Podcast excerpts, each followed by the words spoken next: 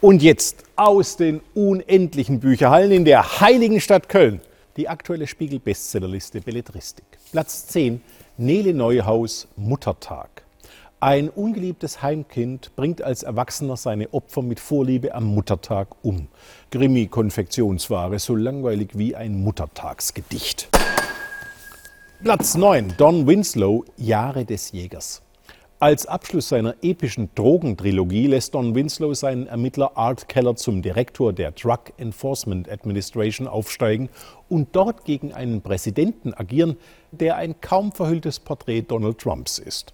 Am Ende dieses apokalyptischen Sittengemäldes der durch Drogen zerrütteten USA in Form eines Thrillers lässt Winslow Keller denken, auf beiden Seiten der Grenze regieren jetzt brutale, dumme Männer. Aber eine Mauer gibt es nicht. Platz 8. Michel Ulbeck, Serotonin. Der Held im neuen Roman des Berufsprovokateurs Michel Ulbeck erhält von seinem Arzt eine niederschmetternde Diagnose. Ich habe den Eindruck, Sie sind schlicht dabei, vor Kummer zu sterben. Ursache dafür ist die durch eine Nebenwirkung seines Antidepressivums verlöschende Libido unseres Ich-Erzählers. Ist Michel Ulbeck ein neurechter Schwulen- und Frauenhasser, wie sein Erzähler? Keine Ahnung.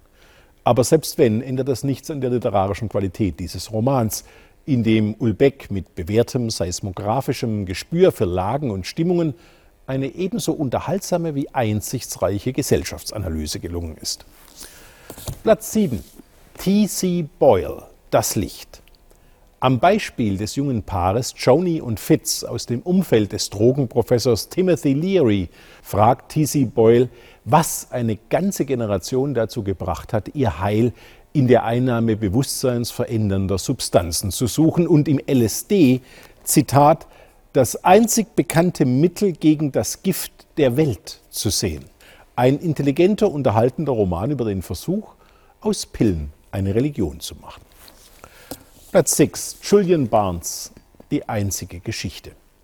Welcher gesellschaftliche Sprengstoff darin steckt, wenn sich Ende der 60er Jahre eine Frau in einen 30 Jahre jüngeren Mann verliebt, erzählt Julian Barnes in diesem hinreißenden modernen Liebesroman.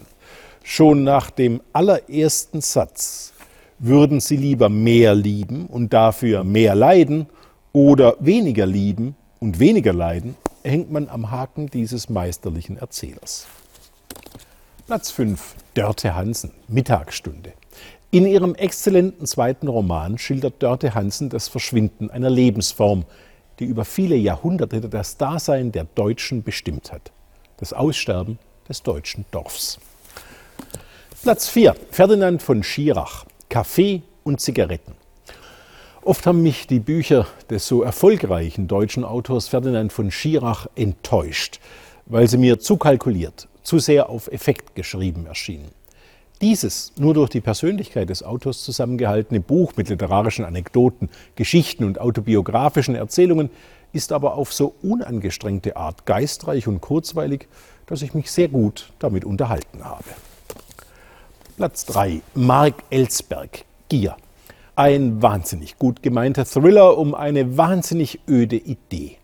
Während eines Weltwirtschaftsgipfels in Berlin verschwindet die Rede eines Nobelpreisträgers, deren Inhalt nicht Gier, sondern Kooperation ist für alle das Beste, die Weltwirtschaft revolutionieren könnte. Zitat Ellsberg.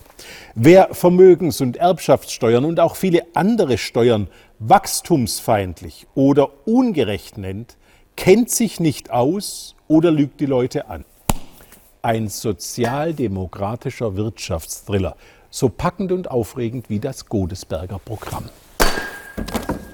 Platz 2 Bela B. Felsenheimer Charno. Das Romandebüt des Musikers von den Ärzten ist eher eine Freakshow als ein Roman. Mit seinen besseren Einfällen, zum Beispiel einer Pornodarstellerin, die ihren Nachbarn durch die Tür dabei belauscht, wie er ihren Porno ansieht, versöhnt dieses sehr schräge Buch über ein fiktives Dorf in Brandenburg mit seinen Schwächen, einer unnötig aufgeblusterten Figurenschar und mehr als absurden Wolten der Handlung. Platz 1 Simon Beckett Die ewigen Toten. Auch der sechste Roman mit dem forensischen Anthropologen Dr. David Hunter ist wieder ein in reiner Betonpfostenprosa geschriebener Leichenporno. Ein Beispiel. Meine Vergangenheit würde immer ein Teil von mir bleiben. Aber ich war schon vor langer Zeit zu der schmerzhaften Einsicht gekommen, dass meine Frau und meine Tochter tot waren. Ich aber noch am Leben. So fad die Sprache, so voraussehbar die Handlung. Die gesammelten Reden eines beliebigen CDU-Parteitags sind spannender als dieser Krimi.